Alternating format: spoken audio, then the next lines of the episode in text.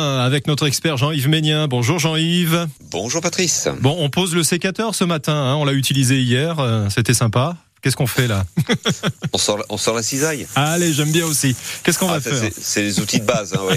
Euh, alors, si vous avez des graminées dans votre jardin, alors, graminées, ça peut être euh, des plantes qui s'appellent pénicetum, fétuc, allez, je veux dire muhlenbergia, euh, euh, stipa. Ouais. Voilà, tout ça sont des, ce sont des graminées euh, qui décoratives, Mhm. qui sont très intéressantes dans les jardins actuels parce que plutôt résistantes au sec. Donc, donc on, on peut les apprécier. Maintenant, quand elles ont passé l'hiver, ces graminées, le feuillage est sec. On va dire clairement, il est moche. Oui. Euh, et, et les plantes ont vraiment besoin qu'on les qu'on fasse ce qu'on appelle un rabattage, euh, donc total, pour les laisser repartir sur des feuilles toutes neuves qui vont arriver là maintenant avec le printemps qui pointe le bout de son nez. D'accord, donc on peut euh, rabattre assez sévèrement, j'imagine.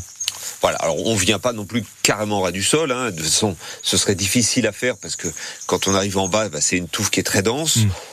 Alors plus les graminées sont âgées, plus on va tailler un petit peu plus haut. Mais on va, on va bien les rabattre. On est à 10-15 cm en général. Alors attention parce que certaines ont des feuilles qui peuvent être un peu coupantes. Euh, donc on met toujours des gants quand on taille les graminées. Et puis celles qui sont un peu hautes, eh bien, euh, il faut, euh, faut vraiment démarrer par l'extérieur. Attention aux yeux aussi. Hein, c'est deux petites précautions à prendre avec les graminées. Euh, se protéger les mains et faire attention avec les yeux parce que euh, voilà le- l'extrémité d'une petite feuille de graminée euh, dans un œil c'est Oui. pas agréable déjà et ça peut être dangereux.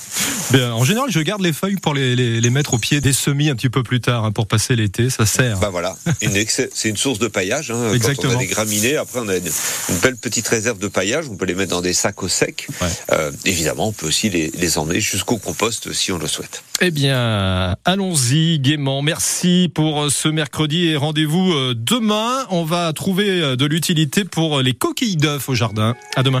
À demain. J'ai cru